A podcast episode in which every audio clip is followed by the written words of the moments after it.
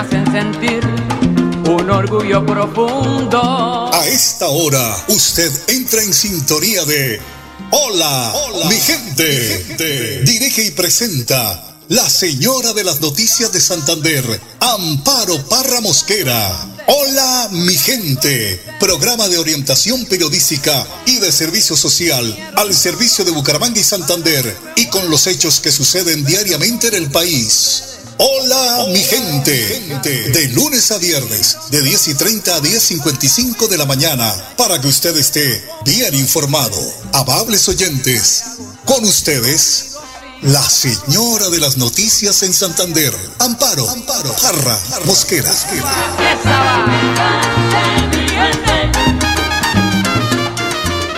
Hola mi gente, muy pero muy buenos días. Les saludo hoy jueves 23 de febrero. Ya estamos en 23 de febrero.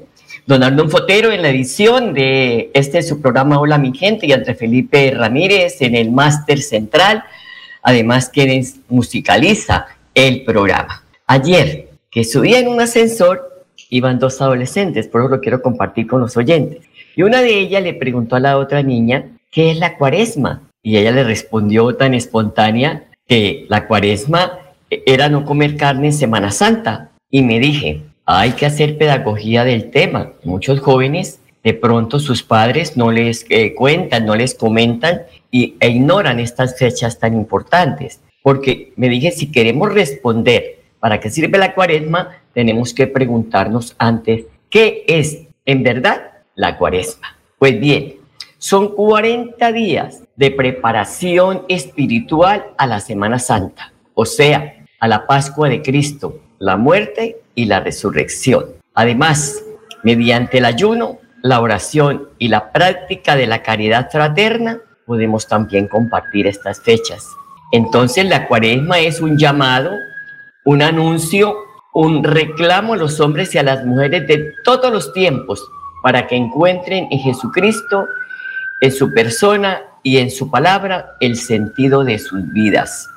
La cuaresma es como un testigo anual que nos recuerda la importancia de la cruz de Cristo como signo e instrumento de salvación. La cuaresma es el ofrecimiento público y solemne de la Pascua de Cristo, su muerte y resurrección para la redención de todos. Además, la, la conversión necesaria y urgente en la cuaresma es la tarea permanente del creyente. Siempre hemos de estar en actitud de encuentro con nosotros mismos, con el Padre Dios y con los demás. Siempre y cada vez más debemos ponernos en manos de Dios. ¿Por qué? Porque la descomposición social que vive hoy la humanidad es porque nos hemos alejado mucho de Dios. Si usted tiene a Dios en su corazón, por muchísimas necesidades que tenga diariamente, siempre va a estar feliz, dispuesto a ayudar a los demás. Porque Dios es amor, es vida, es amor al prójimo, es hacer el bien a los demás, es no sentir envidia, Además, es no hablar mal de las demás personas, es visitar a los enfermos, a las personas privadas de la libertad, es respetar la vida de los demás, acompañar a los dolientes cuando pierden un ser querido, etcétera, etcétera, etcétera. Así que, pues, se le debe demostrar a Dios que estamos cerca a Él y que vivimos esta época de cuaresma. Semana Santa, pues es unos días de reflexión para que no olvidemos que Dios entregó a su Hijo para que nos librara del pecado. Hoy el Padre Luis Sassano hace referencia al sufrimiento. Muchas personas que sufren, otras pues que quieren sufrir porque están realimentando todo lo que le ha pasado en la vida. Pero ¿cómo quiere vivir el sufrimiento cada uno? Pues bien, escuchemos al Padre Luis Sassano. Lucas 9 del 22 al 25. Nos encontramos de todo en la vida. Lo primero que vamos a ver es sufrir, y es parte de la vida el sufrir, pero es un error ser masoquista y buscar cosas para sufrir. Esa persona que constantemente se anda quejando y hay como personas que buscan el qué van a sufrir o de qué se van a quejar. Hoy Jesús nos enseña que la vida también tiene esos momentos difíciles en donde hay que asumirlo todo y enfrentarlo, porque todo pasa hay que aprender a pasar todos los momentos de la vida. La vida no es todo sufrimiento ni tampoco todo felicidad. Tiene sus luces y sus sombras, Pero no es que la vida en sí tiene sus luces y sus sombras, sino que uno va pasando luces y sombras, días y noches. Pero hay que aprender a pasarlo, porque, como diría aquel filósofo Heráclito, todo pasa. Pero hay un segundo punto, el seguimiento. Y en este tiempo se nos recuerda que seguir a Jesús es pasar lo que pasó Jesús. Pero ojo, no te quedes con la cruz, sino que el final de todo esto es la resurrección. Vamos, vos podés mucho, pero seguir a Jesús implica ser un Jesús en la tierra y por eso hay que animarse a luchar, a fortalecerse en la oración, en la vida comunitaria. Jesús trabajó por vivir en comunidad, porque recuerda que la vida en soledad se nos hace todo más difícil. Y por último, no arruines tu vida. Busca las cosas del cielo, busca aquello que te llena y sacia tu vida. Y te entiendo que andas con mil preocupaciones, que no te salen las cosas, que no te sale ni una, pero anímate a seguir, porque no puedes arruinar tu vida. Vos das para mucho y tenés para dar muchísimo. No gastes todos los cartuchos de tu vida. Y te entiendo que uno se bajonea y está harto de vivir, pero aprende a dejar pasar algunas cosas y aprende hasta incluso a jerarquizar las cosas, es decir, discernir entre lo importante y lo urgente. Hoy lo que yo tengo que resolver es importante o es urgente.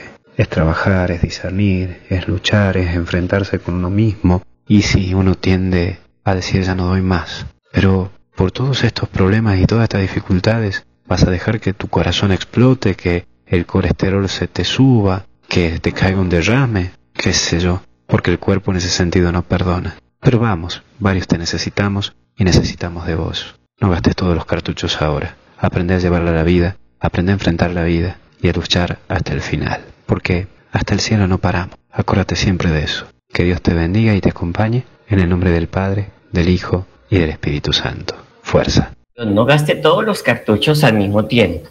Tenemos que aprender a vivir y eso es eh, eh, la intención de nuestra, eh, nuestro programa Hola mi gente para llevar una reflexión diaria a todos los oyentes.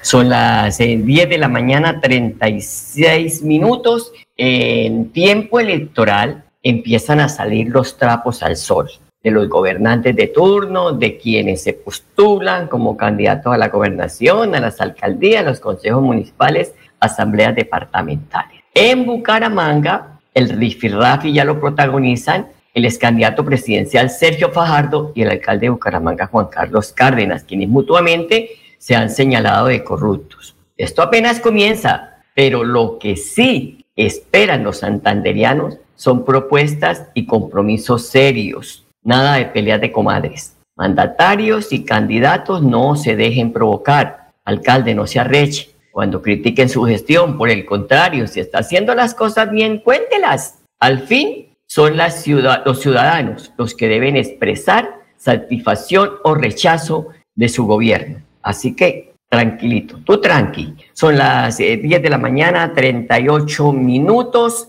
Óigase bien, porque serán 22 eh, años, 5 meses los que tiene que pagar en una cárcel un hombre que violaba a su pequeña hija desde que tenía seis años. ¡Qué barbaridad!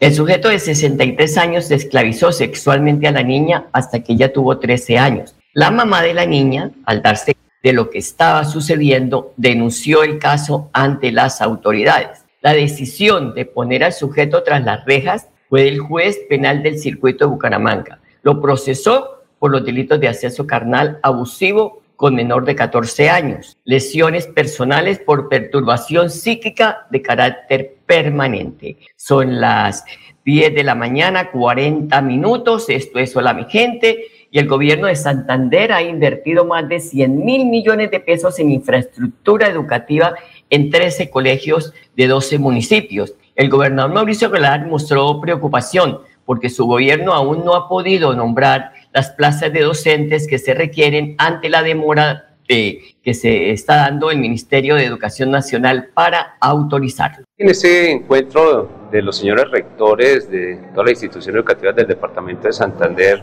pues expresamos la, la gran preocupación debido a, a, la disminución de las matrículas para esta vigencia 2023, donde cerca de 6.000 niños prácticamente quedaron sin matricular debido a varios factores. El primero de ellos, muchos de ellos viven violencia intrafamiliar, abuso, donde estos casos no son denunciados. La lejanía de las instituciones educativas frente a sus lugares de residencia, la falta de recursos del transporte escolar, que desafortunadamente el departamento no cuenta con los recursos suficientes. Si tiene para el programa de alimentación escolar, no se cuenta para el transporte escolar. Entonces son situaciones. Y desde luego el sistema de la plataforma maestro, donde también pues muchas plazas no se han podido nombrar estos docentes. Recientemente alcanzamos a nombrar 87 docentes debido a, esa necesidad, pero en muchas de esas instituciones todavía se requieren más de, más de docentes eh, eh, en esos nombramientos y que desafortunadamente el ministerio o la plataforma no autoriza nombrar esas plazas que están vacantes. Mucha preocupación porque nos tienen que de verdad eh, hacer pensar porque mil niños desertados de la educación escolar en el departamento. El gobernador da algunos factores de, que han incidido en esto, pero tenemos que salir a buscar los niños. Yo digo que tenemos que salir a buscar los niños porque si usted tiene una amiga o un amigo que su niño aún no ha sido matriculado, cuéntele la importancia de la educación. Es la mejor herencia que nos pueden dejar nuestros padres, porque lo material se acaba, pero lo que queda aquí, lo intelectual, ahí queda para siempre. Además que el ministerio tiene que agilizar la plataforma para nombrar los maestros que se están requiriendo en las diferentes eh, eh, instituciones educativas. Bueno, y según el ideal, les contamos la predicción del tiempo para hoy en Bucaramanga. A esta hora tenemos 24 grados de temperatura y durante el día, desde la mañana hasta el mediodía, va a estar despejado. Por la tarde nublado, por la noche al principio nublado, más tarde chubascos de lluvia ligeros en algunas zonas de la ciudad. La temperatura máxima será de 25 grados. Por la noche, como digo, va a estar nublado y la temperatura mínima va a ser de 19 grados. Anoche fue de 17 y hizo bastante frío. Son las 10 de la mañana, 44 minutos, 44 minutos. Vamos a ir a una pequeña pausa musical y ya volvemos.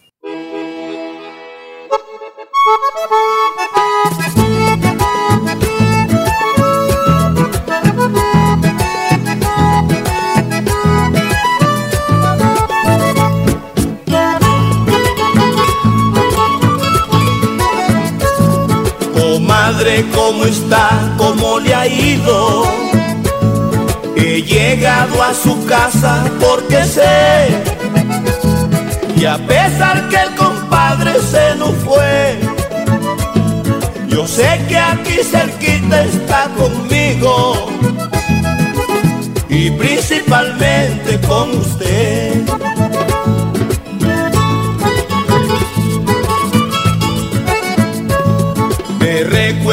Quedaron sus dos hijos y una mujer tan buena que es usted. Recuerdo que el compadre... 10 de la mañana, 44 minutos. El área metropolitana tendrá en este año 2023 o este año 2023 dos fechas de día sin carro y sin moto, 27 de junio y 19 de septiembre. Fechas cuyas jornadas se cumplirán desde las 6 de la mañana hasta las 6 de la tarde. Hay ciudadanos que están de acuerdo que haya días sin carro porque ayudan a disminuir los niveles de ruido, de polución, o sea, la contaminación, pero otros, como el caso del comercio, pues aseguran que las ventas bajan entre un 60 y 80%, argumentando que son medidas que se suman a la difícil situación por la que atraviesa el comercio, las ventas, y lo que indica que el palo no está para hacer cucharas. Por su parte, los dueños de motos cuyo sustento diario es el producido de su vehículo rechazan también la medida por considerar que durante dos fechas los ponen de brazos cruzados, afectando la economía de sus hogares. La pregunta es, ¿qué tanto está usted de acuerdo con que el área metropolitana, eh, tenga este año 2023 dos fechas de días sin carro y sin moto? Una buena pregunta y además que es bueno que ustedes también se pronuncien porque pues de eso se trata, que los gobernantes escuchen también a la comunidad. Y Sonia Dumid, ella es la directora de la misión médica Wisconsin. Ella, ellos han estado llegando a Bucaramanga desde hace 37 años esta misión, porque vienen a atender niños de sectores muy vulnerables, ¿sí? Eh, tienen eh, secuelas de quemadura, de labio leporino, de otras patologías que son atendidos en el Hospital Universitario de Santander. Ella afirma que es importante tener en cuenta que para la misión no es hacer cantidad de cirugías, es hacer calidad de visita que cada año hacen a Bucaramanga desde los Estados Unidos, quienes intervienen de manera gratuita a estos niños. Esta vez fueron 200 los escogidos. Escuchemos. La primera selección no es nuestra, la primera selección es en realidad de los médicos de acá, eh, del hospital, de la, de la gobernación de haber llamado a, los pacientes y creo que vienen pacientes de muchísimos lados. Entonces, eh, seleccionamos de acuerdo de las especialidades. Ya ha habido una primera selección eh, que el doctor Alpiar y el doctor Ramírez y los residentes han colaborado para hacer esa primera selección porque creo, eh, por lo que tengo entendido, había más de 400 pacientes que se habían inscrito, pero naturalmente pues eso es un imposible. Em, quiero aclarar algo que es importantísimo para nosotros eh, la misión no es hacer cantidad, es hacer calidad. Nosotros trasladamos nuestro quirófano de Estados Unidos acá. Hacemos exactamente lo mismo que se hace allá, se hace aquí. No porque tengamos cantidades de pacientes vamos a hacer algo que no se puede hacer allá. Importante que esto lo dejen claro, porque ellos no vienen a hacer aquí travesuras, sino por el contrario, tienen el mismo régimen como si estuvieran en los Estados Unidos. Son las 10 de la mañana, 47 minutos, un total de 4.700 vacantes de carrera administrativa. Oferta a la Comisión Nacional de Servicio Civil para ascender o ingresar a la Dirección de Impuestos de Aduanas Nacionales DIAN el 30, en 31 departamentos y 42 ciudades del país. Mire, para la Comisionada Nacional de Servicio Civil, Sista Zúñiga, este proceso de selección es de gran relevancia e impacto social para el país, teniendo en cuenta este gran número de vacantes que están ofertando, la diversidad de profesiones y de servidores que reciban esta importante entidad con el fin de cumplir la misión institucional. Por su parte, el director general de la DIAN, Luis Carlos Reyes, indicó que este concurso de méritos impacta de manera importante la transformación y fortaleza de la administración tributaria, aduanera y cambiaria. Queremos que la DIAN, que tiene funcionarios muy bien calificados, pueda fortalecer con más colombianos capacitados para enfrentar los retos que demanda esta y cualquier administración tributaria del mundo. Por eso, pues las personas que están en la DIAN, que están en provisionalidad, pues pueden aprovechar para ascender y quedarse con una de estas vacantes. Y los que quieran ingresar, pues también usted puede entrar a la página de la DIAN, ahí encuentra toda la información hasta cuándo se puede postular. Son las 10 de la mañana, 49 minutos. Después de 30 años, la Secretaría de Educación de Bucaramanga destinó cerca de 200 millones de pesos para mejoras locativas de la institución educativa José María Esteves. Manuel Molano es el rector del colegio y sostuvo que 900 estudiantes tendrán una estructura digna y segura para recibir educación. Realmente yo debo aquí comenzar por agradecer la colaboración por parte del señor alcalde de la Secretaría de Educación, porque esta institución hacía más de 30 años que no, no hacían inversiones y contábamos con techos totalmente ya desactualizados de teja de lo, que llamaban anteriormente de pernil, que, que, serían un peligro. Y actual es un peligro porque puede, puede una teja de estas caerse y hay, hay situaciones que estamos corriendo, pero afortunadamente con los recursos que dejó el municipio gestionados a través de la Secretaría de Educación y de la Alcaldía Municipal, se pudo cambiar parte, porque es parte de, de esta institución, la cual los estudiantes están muy contentos y esperando a que estrenar salones, porque tenemos cuatro salones nuevos que se hicieron, que no se hicieron, se cambiaron, se remodelaron, y la parte del comedor y la cocina que también estamos en esta situación. Realmente falta mucho, pero por algo se comienza y esperamos de verdad la colaboración de todos, de la Secretaría de Educación, de la Alcaldía Municipal, porque esta es una institución que lleva muchos años y está en un barrio muy popular y que lleva muchos años y ojalá podamos seguir brindándole la educación con todos los docentes, con todos los que trabajamos acá para el beneficio de estas comunidades que acá trabajan en este barrio San También se debe agregar que el plantel educativo, 418 alumnos reciben los beneficios del programa de alimentación escolar PAE. Y muchos colegios están siendo remodelados también en la ciudad por parte de la administración municipal. Son las 10 de la mañana, 55 minutos, eh, perdón, 50, 50 minutos, de la mañana 50 minutos. Eh, hoy la Policía Nacional está haciéndole un homenaje de acompañamiento también a la familia de Nicole Valentina. Recuerda la estudiante de la Escuela Normal Superior que fue asesinada por un delincuente en el sector de Mesón de los Búcaros. Con una Eucaristía junto a la Administración Municipal, comunidad estudiantil y familiares han iniciado los actos para recordar a esta joven estudiante de tan solo 15 años. Luego habrá un minuto de silencio, se encenderá una vela que simboliza la luz de la vida y van a ser, pues va a ser en memoria de Nicole Valentina, que siempre vivirá en los corazones de todos los ciudadanos, porque fue una noticia que sacudió a la ciudad eh, la muerte de Nicole Valentina. Son eh, las 10 de la mañana, 56 minutos. Y oígase bien, porque si le ha metido la mano a la salud, a la justicia, a reforma tributaria. Bueno, en fin, eso metiéndole la mano a todo. Pero este miércoles, Alejandro Gaviria, que es el ministro de Educación, anunció cuatro pilares para ejecución de esta cartera entre las cuales se destaca la reforma a la Ley 30 del, 90, 92 y el sistema de participación. El primer pilar de cambios en la educación superior para lograr el propósito de educación superior de calidad. Ay, Dios lo oiga. No, dice que se han propuesto una meta de 500 mil nuevos estudiantes en este cuatrienio del presidente Petro. Este pilar se dividirá en cinco ejes. El primero, la consolidación de la política de gratuidad. En segundo lugar, la regionalización de la oferta de la universidad pública. Tercero, un plan ambicioso de infraestructura educativa universitaria. En cuarto lugar, una reforma de aseguramiento a calidad y finalmente una reforma al ICETES que estaría acompañado por la reforma a la ley 30 de 1992.